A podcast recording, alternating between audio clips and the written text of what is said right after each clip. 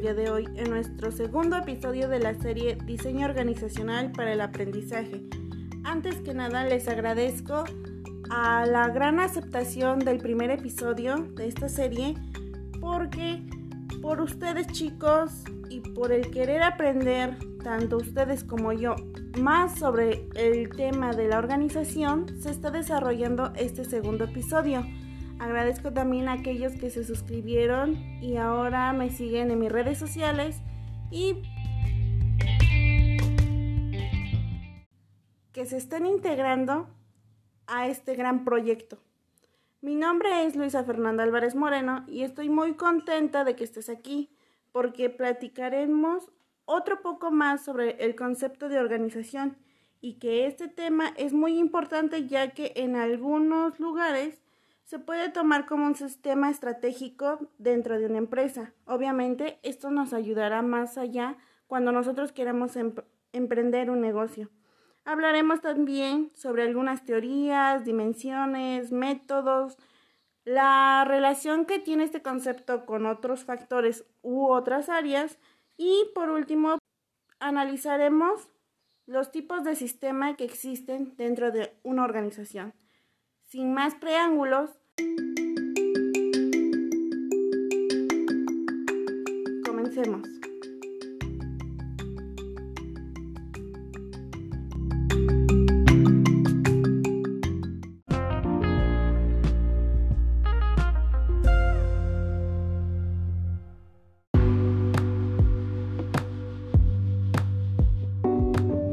Recapitulemos un poco de lo que vimos en el episodio pasado, en el cual decíamos que una organización es un patrón de las relaciones por medio de los cuales las personas, bajo el mando de los gerentes, persiguen metas comunes. Estas metas son producto de los procesos que se llevan a cabo en la toma de decisiones y las metas que definen los administradores desarrollarán en razón de la planificación que a veces suelen ser ambiciosas, de largo alcance y sin final fijo.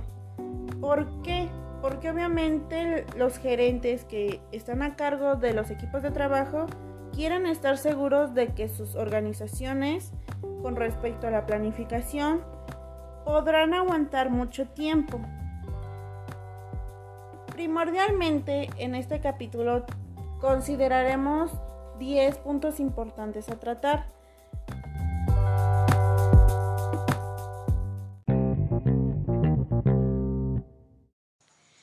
El primer tema que vamos a abordar es sobre la organización como un sistema estratégico dentro de una empresa. Y bueno, ¿qué es estrategia? ¿Cómo vamos a analizar este, este tema si no sabemos qué es estrategia? Ahora, podemos decir que la estrategia es evaluar y analizar el pasado y el presente para ver lo que nosotros queremos planificar, pero en el futuro. A esto nos referimos a los resultados que nosotros queremos obtener.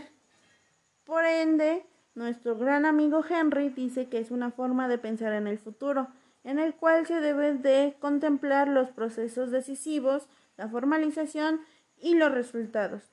Al igual que otros autores, dicen que la planificación es una forma de ver el todo antes de dividirlo en partes. Y un claro ejemplo, y para aterrizarlo en la realidad, tiene que ver con la empresa Coca-Cola. El creador de esta bebida nunca se imaginó en ese tiempo que a través de unos años iba a seguir funcionando esta idea pero con mayores ingresos, mayores gastos y una mayor rentabilidad para que contrate a sus colaboradores y lo ayuden a desarrollar mejores ideas. Se creó la bebida, no era una bebida, sino más bien fue una creación de realizar un nuevo jarabe y ayudar a las personas con respecto a su salud. Pero como no tenía esas características, pues el dueño de esta idea pues no tenía mucha venta a que la gente quisiera adquirir este producto. Entonces pues pasó el tiempo y poco a poco fue vendiendo, pero pues nunca vieron esos efectos como la medicina. Posterior a ello, eh, es el dueño de, la, de esta idea tuvo que contratar a gente especializada para que le pudiera ayudar a desarrollar su nuevo plan estratégico. ¿Y cuál era ese? El que se pudiera vender mayores cantidades de esta bebida y él pudiera tener mejores ingresos financieros. A esto nos referimos a los estados de resultados, las cuentas T y el marco legal con los incentivos a sus colaboradores. Entonces, para tener este tipo o un determinado plazo de cantidad que ellos quisieran alcanzar, tuvieron que contratar a modelos, a cantantes, a gente famosa, que fueran muy importantes para cada época, que tiene que ver con la publicidad. Con ello trae en cada temporada su nuevo eslogan, su nueva manera de vestir, su nuevo diseño en su frasco de la bebida y como todos lo sabemos, hay piezas coleccionables de esa empresa, al igual que los estampados. Entonces, todas este tipo de características ayudan a los gerentes a poder desarrollar nuevas innovaciones, nuevas creaciones y nueva manera de tener la empresa y el producto en el mercado a través de los tiempos, porque tiene mucho que ver con la competitividad que hay alrededor ofreciendo el mismo producto, pero diferenciarlo de los demás. Esto se refiere con que hay que utilizar un sistema estratégico. Este señor, pues obviamente pensó bien y no quiso desperdiciar esa maravillosa bebida que creó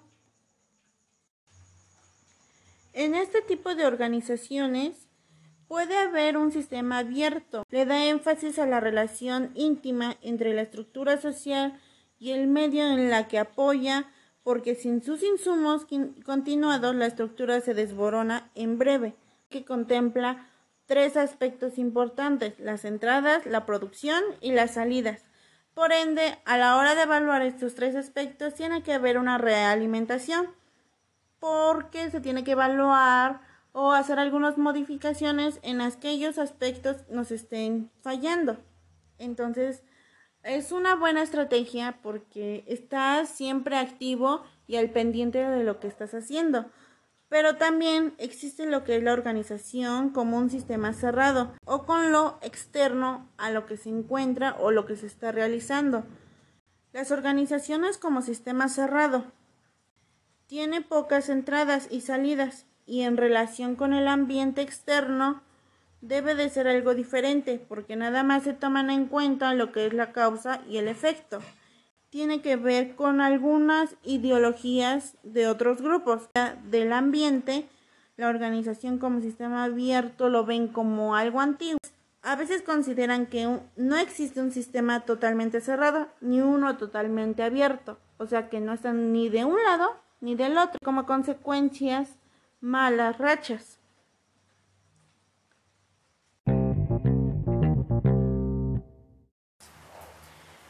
El segundo tema que vamos a abordar es la conceptualización de diseño organizacional. Como lo hemos venido platicando, con todos los elementos relativamente estables dentro de nuestra empresa en relación al tiempo y al espacio. Ahora, de manera interna y externa sabemos que tenemos diversos factores, pero todos ellos debemos de tomarlos como un todo o como una sola unidad, ya que en la toma de decisiones nos puede perjudicar o nos puede dar de manera satisfactoria el resultado que esperamos.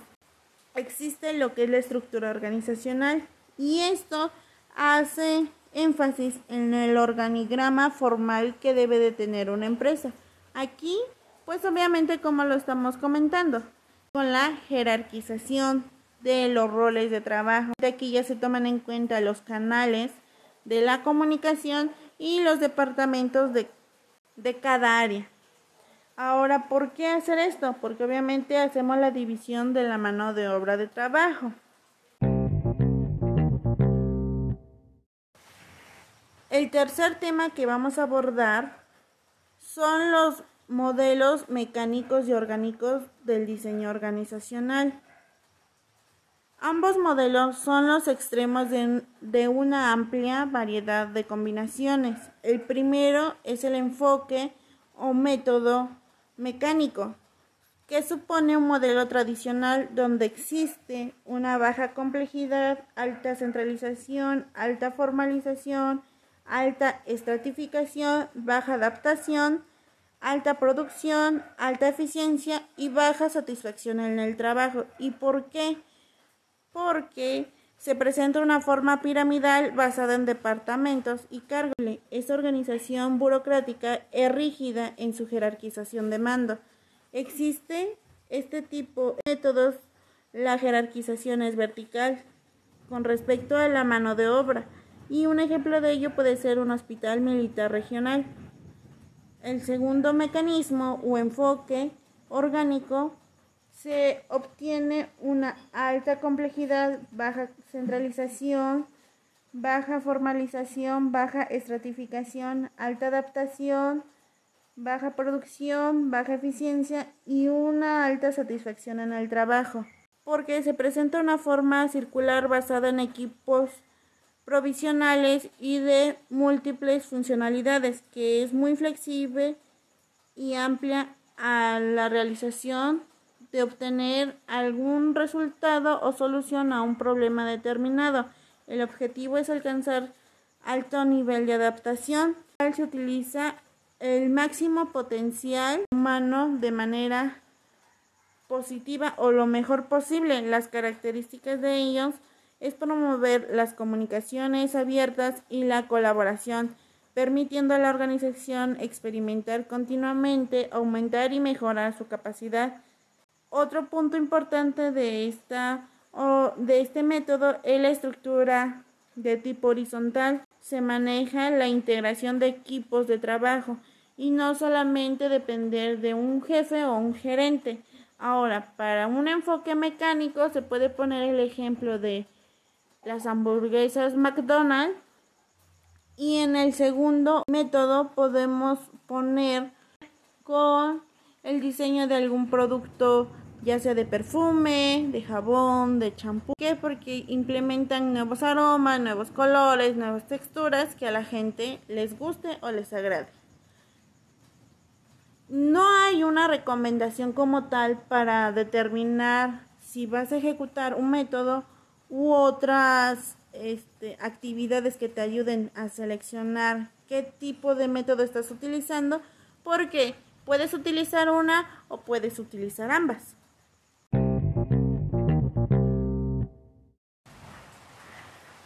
El cuarto tema que vamos a abordar son las teorías de diseño de contingencia. Ahora, ¿qué es la palabra contingencia? Bueno, pues es un evento que es probable que ocurra, pero del cual no se tiene la certeza de que vaya a ocurrir. Mucha gente considera esta palabra como una premisa, porque son acciones de administración apropiadas a una determinada situación o problemática que se les presente, pero de ello depende mucho los parámetros particulares con los que se delimite este problema. Y por esta razón son algunos principios que solamente nos pueden orientar a hacer o realizar ciertas acciones. Tanto existe la probabilidad de que sí pase como también puede existir la misma probabilidad de que no pasen las cosas. Y los factores que influyen en esta parte son la tecnología, que es lo primordial, ya que si tenemos un sistema técnico bien regulado podremos tener un mayor control en el trabajo de operación, pero si no lo tenemos, puede ser que suceda que existan muchos problemas. Ahora, otro punto de factores es el entorno en el que nos rodea dentro de una organización, a lo cual se le conoce como ambiente.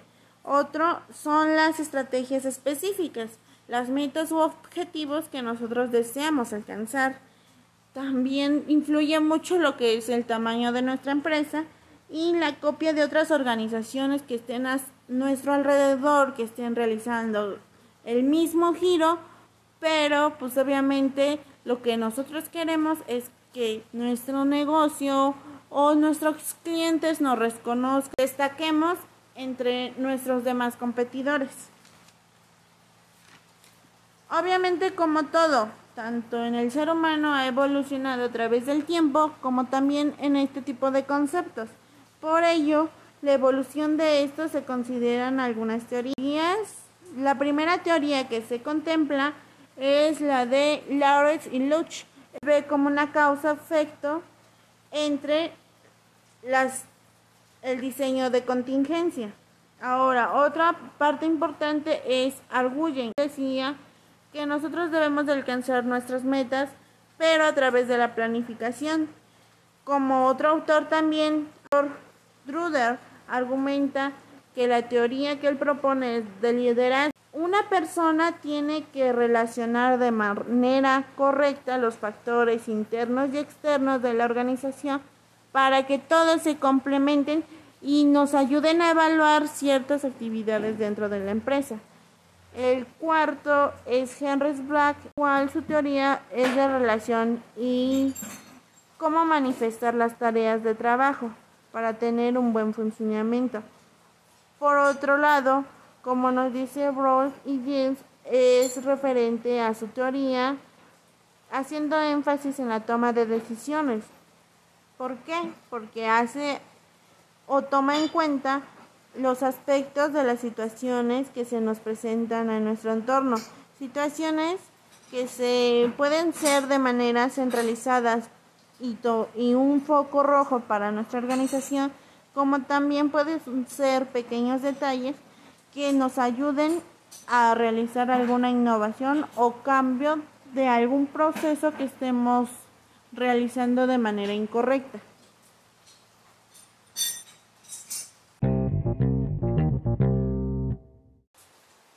El quinto tema que vamos a abordar son las dimensiones del diseño organizacional. Existen dos dimensiones. El primero son las dimensiones contextuales, que pueden visualizarse como un conjunto de elementos superpuestos bajo la estructura y procesos de una organización. Se contemplan los siguientes elementos como el medio ambiente, la cultura, la tecnología, las estrategias, el tamaño, la visión, las metas y los objetivos que integran el marco contextual de la organización y son condicionales para definir el diseño organizacional. En los segundos es la dimensión estructural, que señala los niveles para distinguir las características internas de una organización, las cuales son susceptibles a medición y comparación Diversos autores consideran en señalar los siguientes aspectos de las dimensiones estructurales, como lo son la formalización, especificación, jerarquización de autoridad, la centralización, proporción de empleados o división de departamentos y amplitud del control. Como podemos lograr, estos son algunos elementos básicos de la organización. Ahora, en el grado de estructura tiene que ver si es de manera horizontal, vertical o de dispersión especial. Que los integrantes tienen que depender mucho si se va a realizar algún proceso de producción con respecto a un ciclo de un producto o tiene que ver con el sistema de la relación de proveedores, clientes, consumidores, algunas empresas o algunos convenios que existan para que nuestra organización u empresa o negocio sigan desarrollándose y, y evolucionando conforme va pasando el tiempo.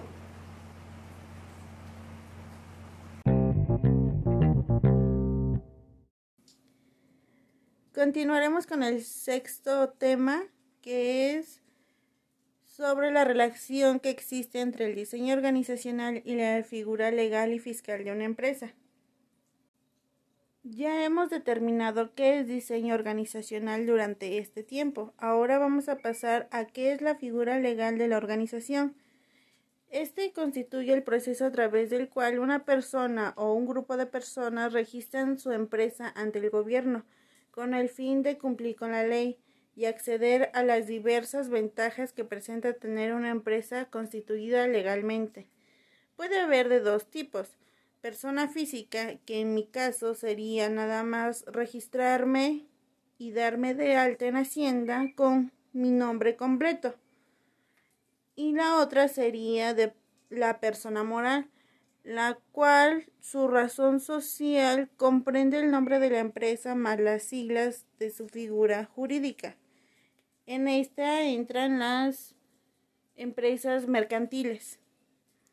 Por ejemplo, puede ser Lubricantes de México SDRL de CB, el cual por su tipo de especificación solo tiene algunos accesos a realizar en el proceso legislativo. La forma jurídica es una modalidad que una persona física o sociedad puede escoger para desarrollar sus actividades profesionales.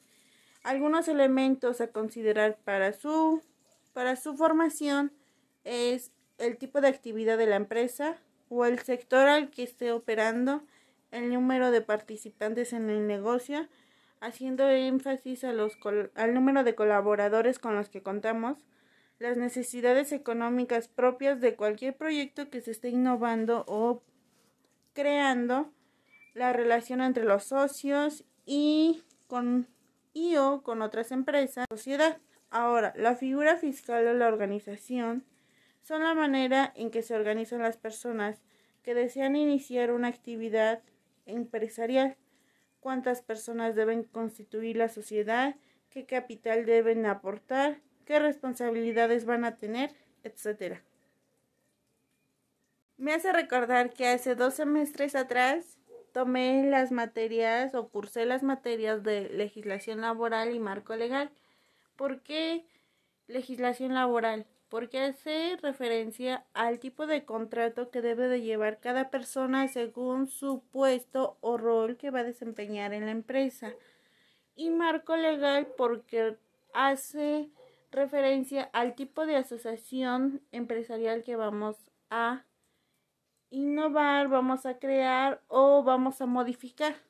Entonces, algunas obligaciones legales, cuando se tienen relación con estos, son las normas que todas las empresas deben, deben de cumplir, específicamente para el pago del ISR y aspectos tributarios que tienen por objetivo garantizar el funcionamiento de manera correcta de las actividades empresariales de un país. Y también se debe de tomar en cuenta la norma fiscal, que su objetivo es conseguir ingresos para financiar las actividades del Estado, ya sea de manera fiscal o moral.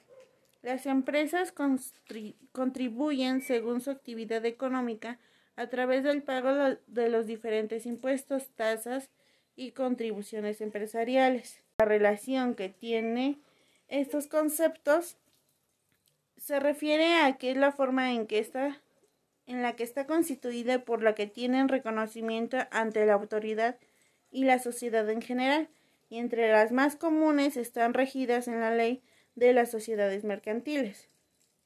Todos estos conceptos obligan al debido cumplimiento para un correcto funcionamiento de un territorio en que operan, garantizando las condiciones mínimas de las empresas con los colaboradores, Aquí debemos de incluir las contrataciones, como les estaba comentando, la seguridad social y establecer las garantías en el proceso de fabricación.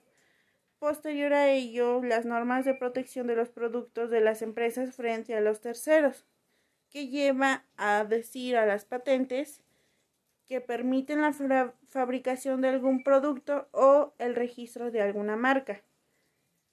Dependiendo del tipo de constitución de la empresa, obedecerá a manejar ciertos patrones de diseño organizacional.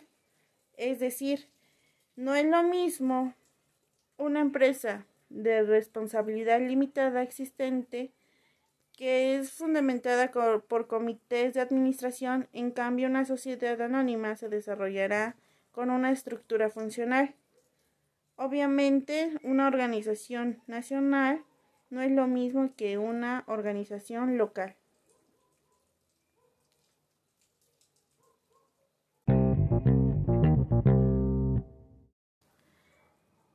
El séptimo tema que hablaremos será sobre la relación entre el diseño organizacional y el tamaño y giro de la empresa. El tamaño de una empresa organización tiene un efecto significativo en su estructura. El diseño organizacional se encuentra estrechamente relacionado con el giro de la empresa, porque de esta manera se establece la cantidad y tipo de departamentos y por consiguiente el grado de, de especialización de cada uno de estos. El diseño organizacional se encuentra estrechamente relacionado con el giro de la empresa, porque de este se da la cantidad y el tipo de departamentos y por consiguiente el grado de especialización de cada uno de ellos. Diferentes aspectos componen de la organización para lograr el incremento de la productividad y el logro de las metas de las mismas. La efectividad de las organizaciones se encuentra determinada por la claridad de sus metas y las estrategias con las que se cuenta para obtenerlas, como lo venimos mencionando desde el principio.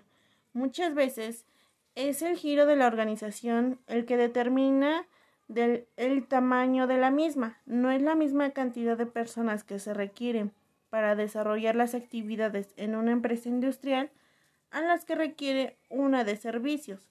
Luego, entonces, mientras más grande sea una empresa, más compleja resultará su estructura interna, puesto que serán más líneas jerárquicas a definir, así como la especialización del trabajo será fundamental para su buen funcionamiento. En este podemos hacer la comparación entre una manufacturera automotriz y sucursal donde donde se presenta o se es denominada como boutique, donde venden ropa.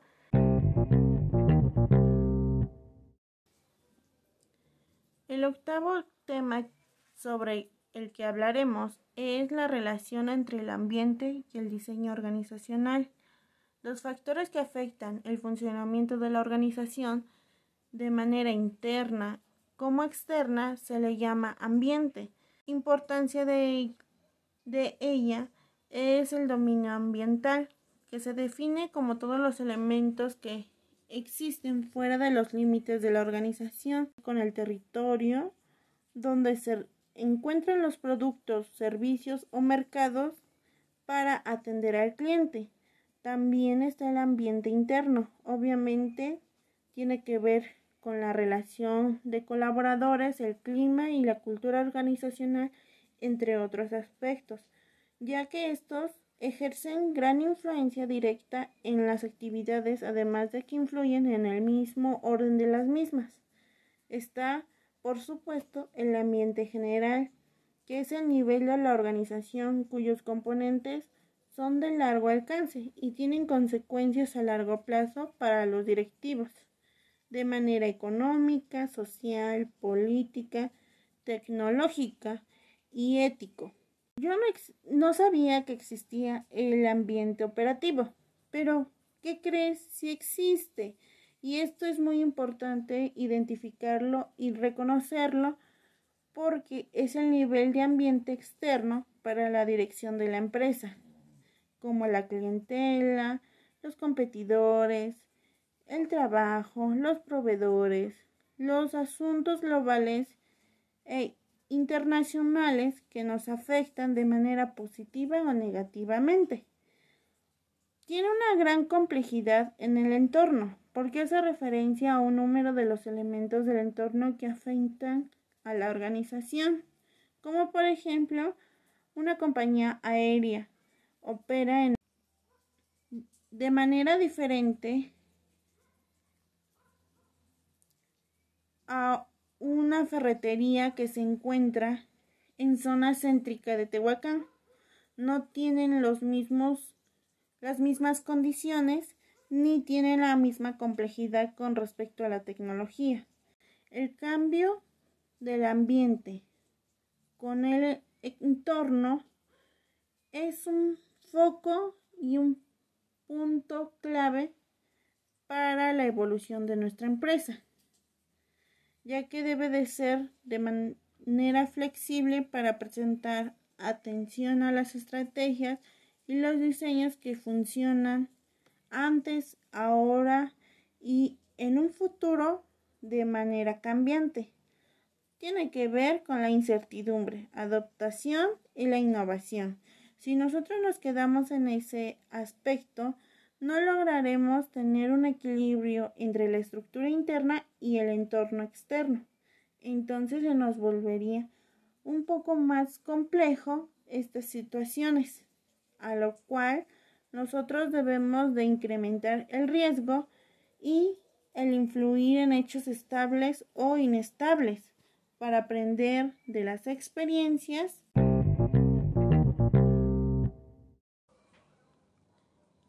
Noveno tema sobre el que hablaremos es la relación entre la estructura, la cultura y el clima organizacional de la estrategia de una empresa. Bueno, creo que en la mayoría de los jóvenes han experimentado el ir a pedir trabajo a alguna empresa, algún negocio pequeño, y cuando tú llegas a solicitar empleo porque existe una vacante o está publicada en un periódico donde necesitan personal de algún tipo de índole con experiencia o sin experiencia, es en esta parte donde nosotros como personas, como individuos, como seres humanos, llegamos a formar parte de algún sistema organizacional. A mí me sucedió en la secundaria. Cuando yo fui a trabajar a una empresa logística, pude pasar el hecho de que me hicieran una entrevista y me contrataran y cuando me pidieron y me dijeron, preséntate tal día a trabajar oficialmente. Entonces, a la hora que tú llegas como novato, tú ves y percibes un cierto clima, cultura, y estructura dentro de esa empresa que ya está establecida y que tú como novato tienes que adaptarte a ese tipo de estructura porque la estructura obviamente está relacionada a los objetivos que la empresa tiene para alcanzarlos en un determinado lapso. Entonces, cuando tú llegas en esa etapa donde te consideran una pieza de ese rompecabezas fundamental, lo que hacen es capacitarte para que tú te encuentres familiarizado con lo que todavía no te es muy familiar. Entonces, en estos aspectos, lo que hacen es identificar las actividades de cada persona y los planes de cómo funciona el sistema y cómo puede mejorar.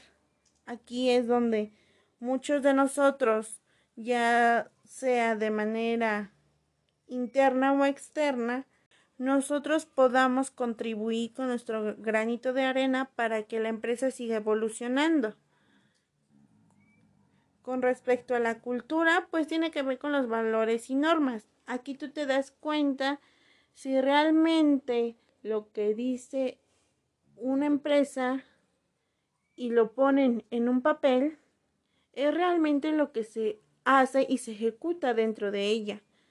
Porque yo me llevé la sorpresa que en esta empresa logística, pues no era lo que decían. Entonces, a la hora de que tú formas parte de esta empresa como eh, una, for una un integrante más de esta familia, lo que se tiene es que tú tienes que demostrar que los valores es lo importante. Ahora no necesariamente tú tienes que adaptarte a ellos.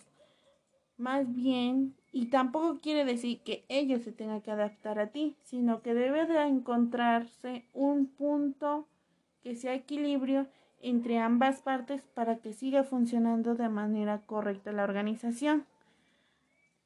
Y por último, pues obviamente la cultura tiene que ver con la relación. Mucha gente que obviamente, aparte de que ya son grandes de edad, la experiencia, pues sí, conforme a tu perspectiva, pues ellos están más experimentados que tú y tienen más experiencia. Pero tú al ser novato en esa área, pues suele haber situaciones en donde te, te hacen de menos o no te enseñan porque creen que tú les vas a quitar su puesto de trabajo y realmente no es eso. A través del tiempo yo me di cuenta y las demás personas éramos colaboradores, pues supimos compaginar una relación de amistad donde no fueran influidos este tipo de factores y pues realmente aprendimos de ambas partes porque tanto ellos no sabían de algunos aspectos que yo conocía como yo me quedé impactada con otros conocimientos que me nutrieron a mí. Entonces pues simplemente es muy importante pues porque tiene que ver con las estrategias competitivas las estrategias funcionales y las estrategias de recursos humanos entonces, todo esto debe de llegar a un equilibrio entre ambas partes.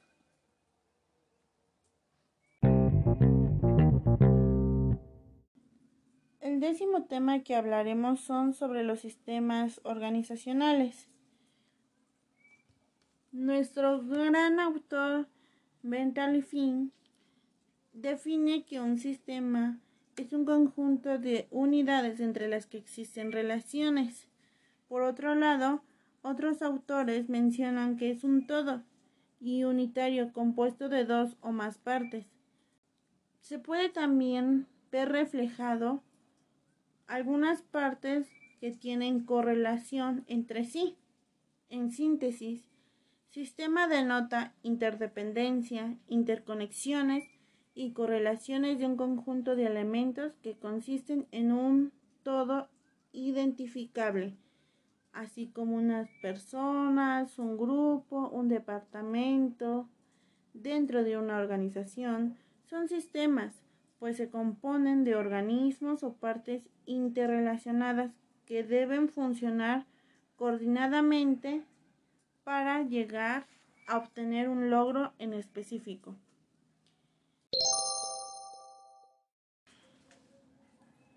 El primer sistema del que hablaremos será el sistema de Taylor, el cual él propuso el lineal funcionamiento. ¿Y en qué consiste? Pues es una combinación entre el lineal y el funcional. Para ser más específicos, el lineal es la autoridad y la responsabilidad que se transmite a una sola persona. Aquí en Tehuacán tenemos lo que son los talleres mecánicos de muelles, en el cual podemos en ocasiones ver que el mismo trabajador es el mismo patrón y es el mismo que realiza las demás funciones de hacer negociaciones o de vender algún producto u ofrecer algún servicio. Ahora, el funcional, el sistema de administración tradicional, que es el de departamentos. Obviamente, se dedican a una actividad o a varias relacionadas, denominadas como funciones.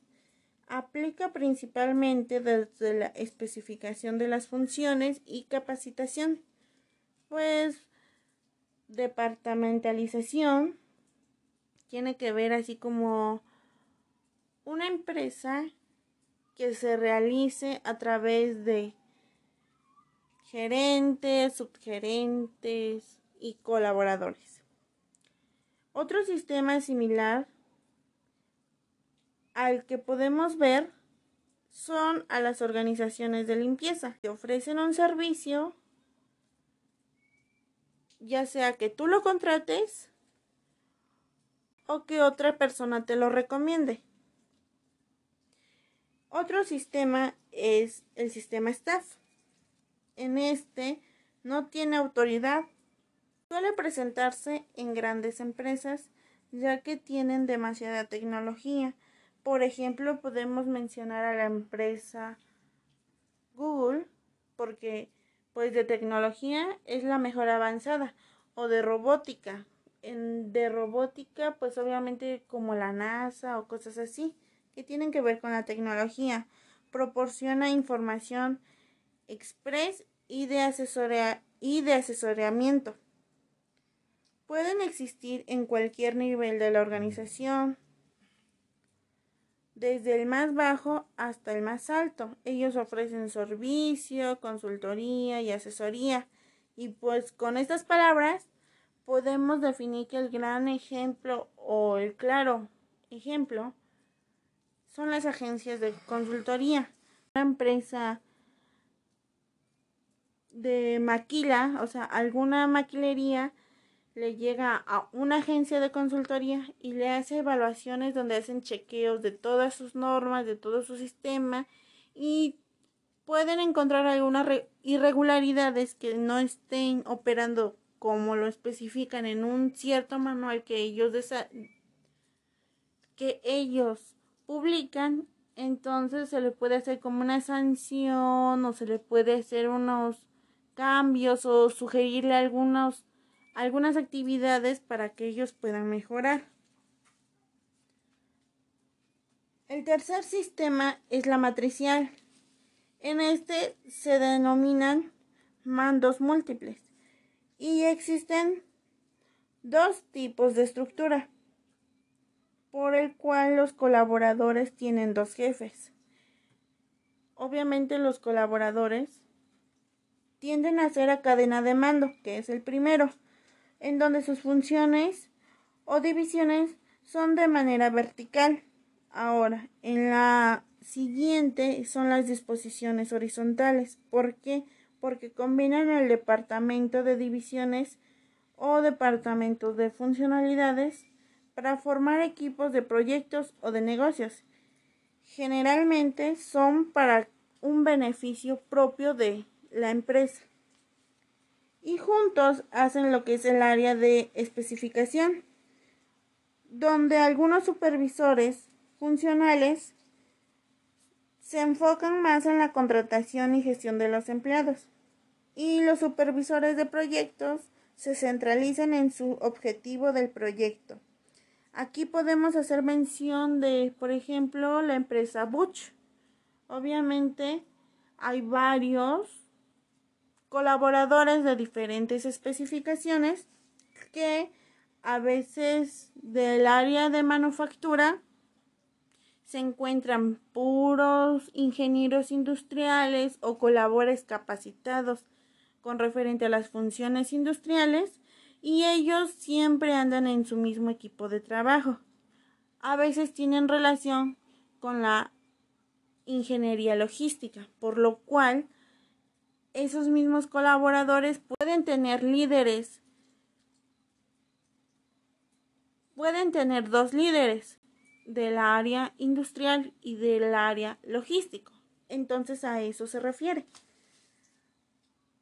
El cuarto sistema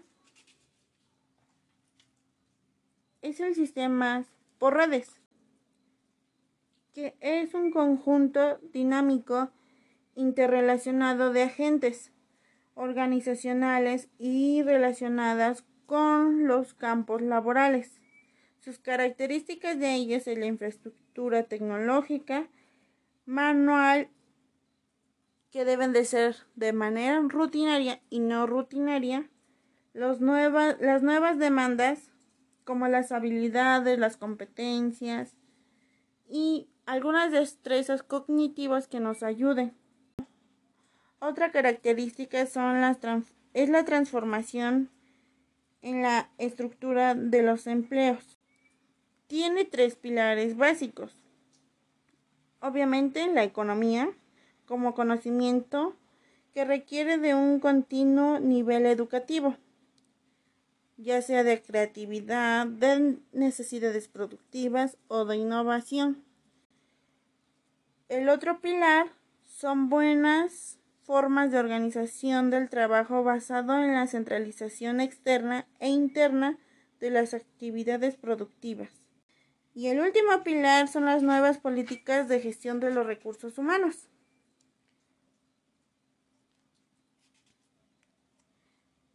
El siguiente sistema son por comités.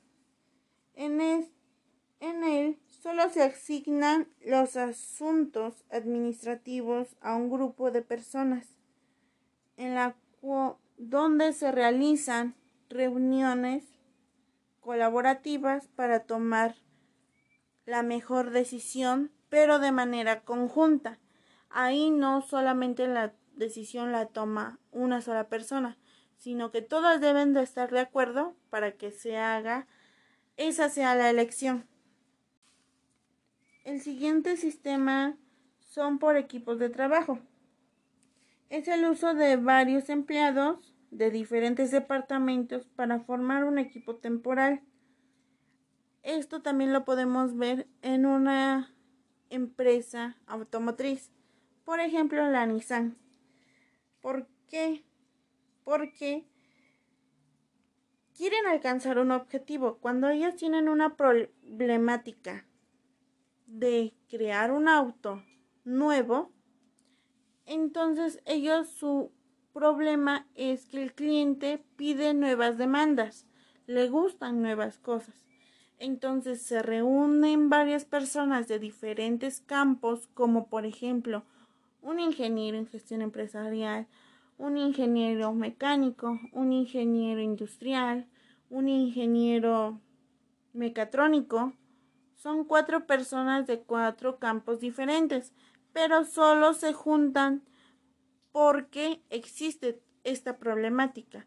Después de haber resolvido y tener una propuesta de solución para, para esta situación, lo que se hace es ponerlo en marcha y si los resultados son como se están planificando, el grupo se deshace hasta otro hasta otra nueva ocasión. A eso se refiere por equipos de trabajo. Un tema que a mí me gustó fue el siguiente sistema, que es la divisional, porque este sistema es también considerado como departamental, pero muchas personas no lo ven así. ¿Por qué? Porque hacen la separación y delimitación de actividades de manera específica y de perfección. Lo que se quiere es que las grandes organizaciones tengan mejores beneficios en las estrategias ante el cambio, la cultura organizacional y la dispersión de riesgos. Sin embargo, cuando se toma en cuenta este tipo de sistemas, existe una gran desventaja, que es la falta de comunicación entre departamentos. Pueden repetir propuestas y eso es lo que no se quiere porque sería más pérdida de tiempo y el tiempo es dinero.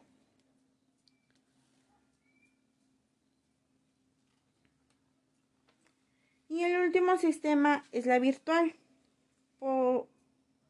es un poco compleja porque se puede decir que promueve la realización de, de alianzas entre personas y empresas para realizar tareas.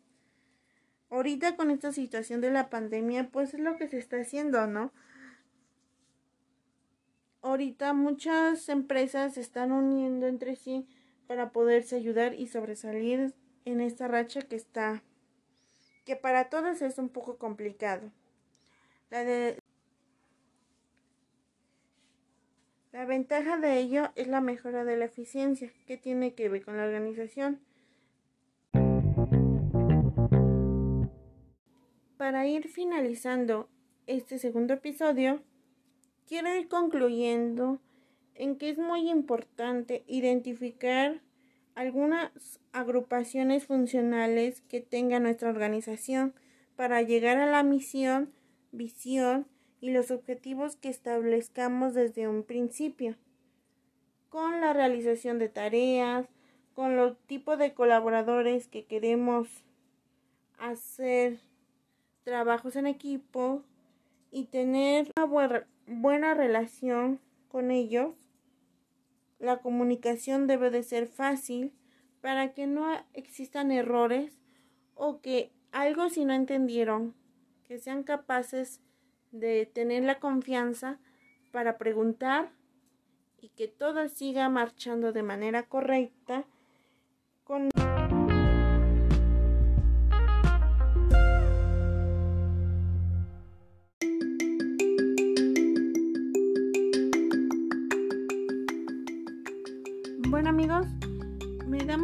que me hayas acompañado en este segundo episodio. La verdad que aprendimos cosas nuevas y ojalá te haya podido ayudar a reforzar algunos conocimientos que ya tienes y si no, si los escuchaste por primera vez, pues ojalá que te llame mucho la atención para que ejerzas tu educación como investigador. Y si te gustó este video, dale like y compártelo con tus amigos y que te sigas suscribiendo. En mis redes sociales me encuentras como Luisita en Facebook, Twitter e Instagram. Y pues no me queda más que decir que gracias y nos vemos en el siguiente episodio que va a estar igual de interesante. Adiós.